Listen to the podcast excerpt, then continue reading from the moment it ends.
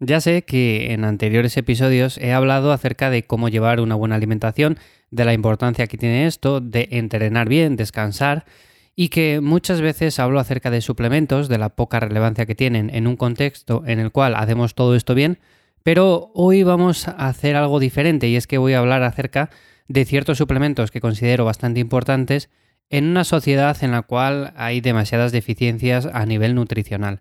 Y no quiere decir que haciendo las cosas bien, comiendo alimentos de calidad, entrenando bien y todos estos factores que he mencionado antes, pues vayamos a tener deficiencias, porque puede ser que con la comida lo cubramos todo.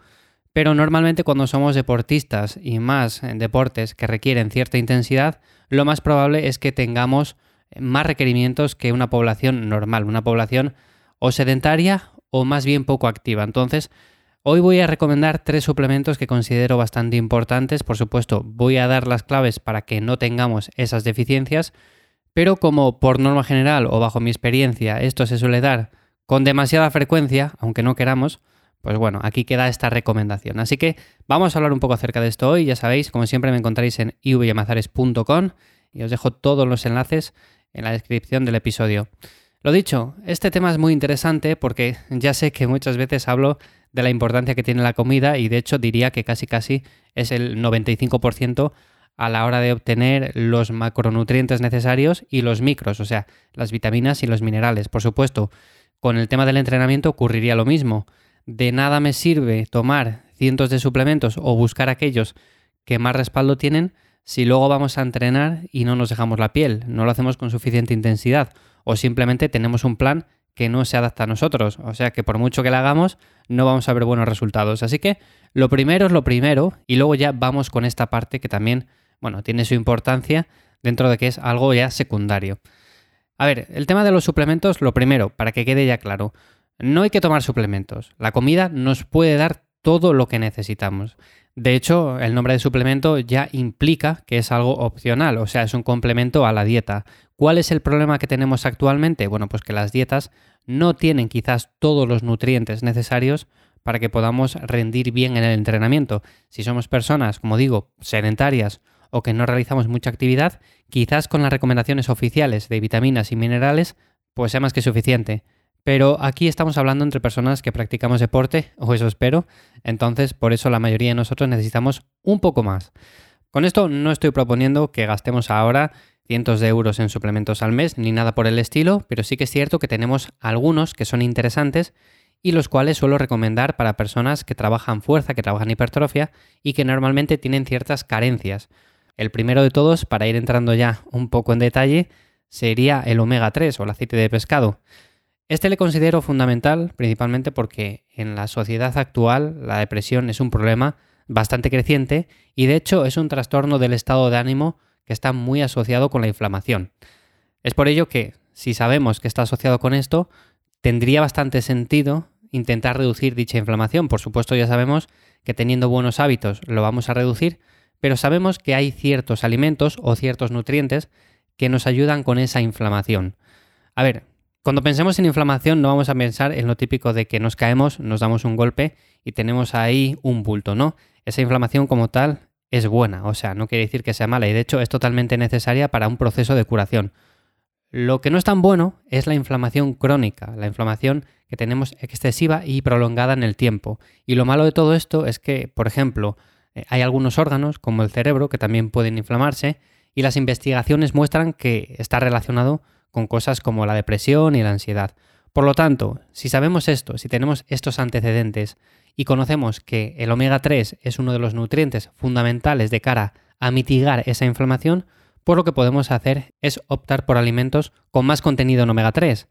El problema que tiene esto, que sé que muchos me diréis, ya Iván, entonces bueno, pues yo voy a consumir más omega 3 y ya está, voy a tirar por aquí. Vale, puede estar genial y de hecho yo es lo que hago la mayor parte del año, pero hay muchas personas que no comen demasiado pescado graso, rico en este omega 3, y además existe también el problema del mercurio, que bueno, lo podemos mitigar un poco optando por aquellos peces que sean un poco más pequeños, porque si optamos por especies más grandes, como el atún o el bacalao, pues tienen más mercurio.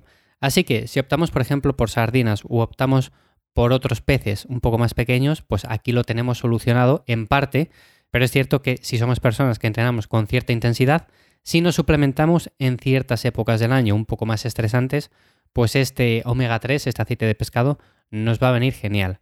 Que por cierto, aquí lo que estamos buscando son el EPA y el DHA, que son los más abundantes en el aceite de pescado.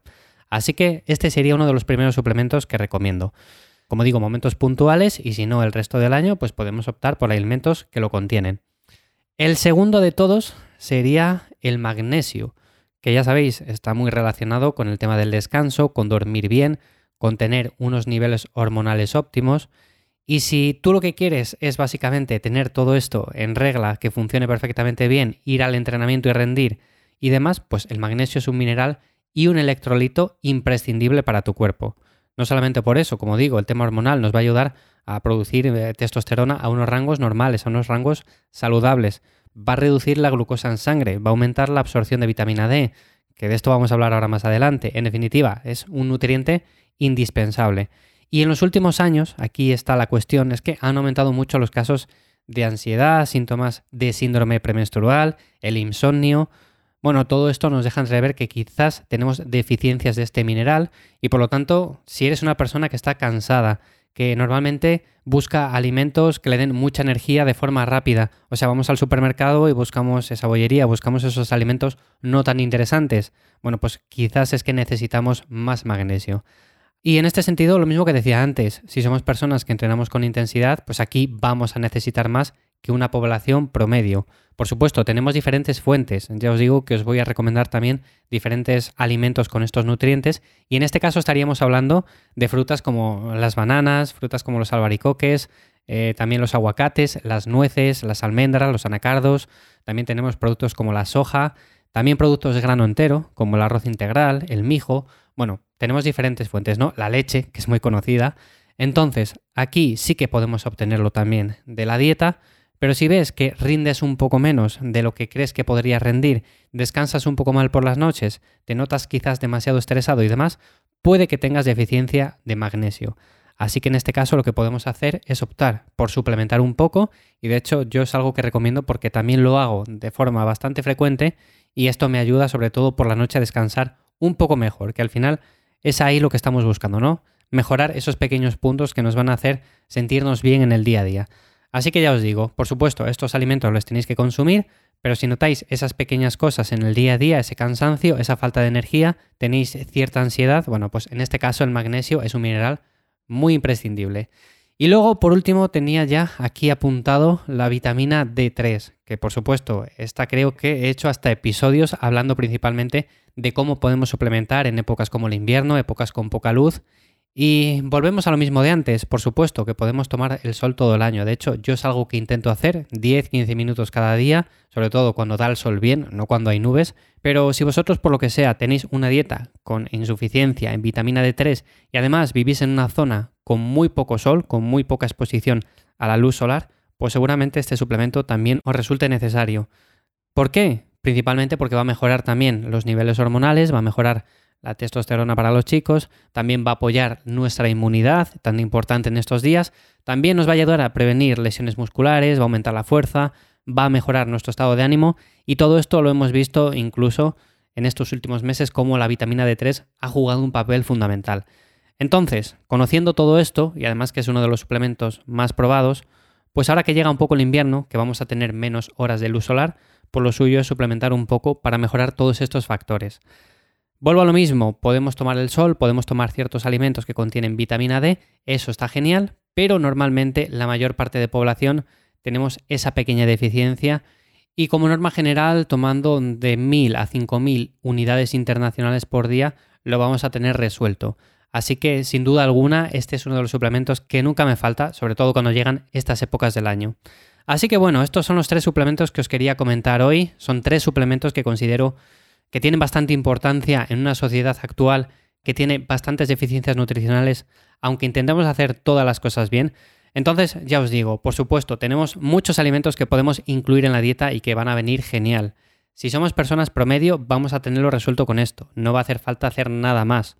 Pero si queremos ir un paso más allá y si tenemos eh, ciertos síntomas de que nos puede faltar alguno de estos nutrientes, pues estos tres suplementos apuntarles porque seguramente os resulten de ayuda.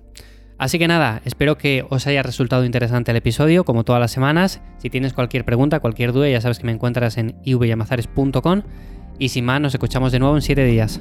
Chao.